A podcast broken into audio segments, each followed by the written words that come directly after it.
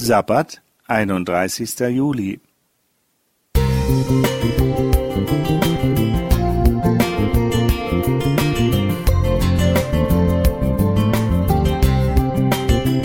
Ein kleiner Lichtblick für den Tag.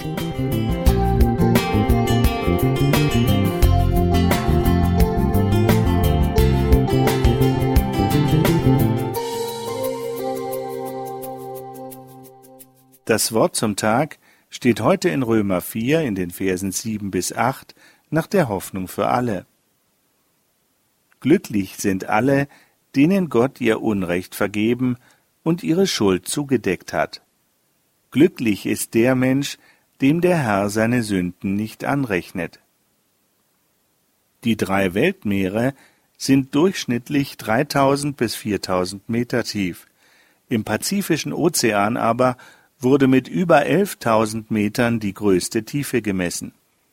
Die Meere sind damit ein majestätisches Bild für die Größe und Unerschöpflichkeit Gottes und werden in der Bibel auch als Veranschaulichung seiner Liebe und seiner Vergebungsbereitschaft herangezogen, die alle Schuld der Menschen buchstäblich bedeckt.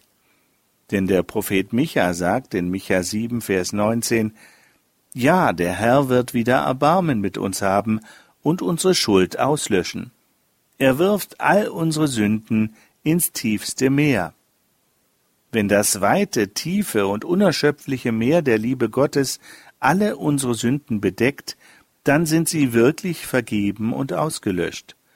Dann darf man sie nicht wieder hervorholen und sich damit quälen. Ganz im Gegenteil. Der Bibeltext aus Römer 4 sagt, wir sollen glücklich sein, also fröhlich, befreit.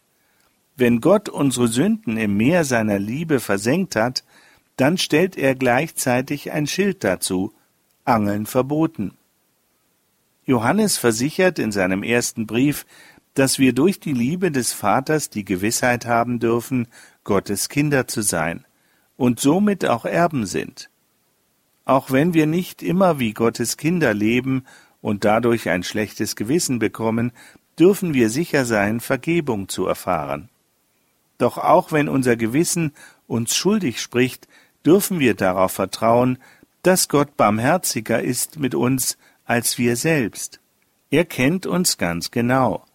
Kann uns also unser Gewissen nicht mehr verurteilen, meine Lieben, dann dürfen wir voller Freude und Zuversicht zu Gott kommen. So 1. Johannes 3, die Verse 20 und 21 nach der Hoffnung für alle. So unvorstellbar und unerforscht für uns die Tiefe der Meere ist, so wenig begreifbar und nie endend sind auch die Liebe und die Vergebungsbereitschaft Gottes. Darum will ich in das Lob Davids mit einstimmen aus Psalm 103, die Verse 1 bis 3. Ich will den Herrn loben von ganzem Herzen, alles in mir soll seinen heiligen Namen preisen. Ich will den Herrn loben und nie vergessen, wie viel Gutes er mir getan hat. Ja, er vergibt mir meine ganze Schuld und heilt mich von allen Krankheiten. Franz Josef Altenayer Musik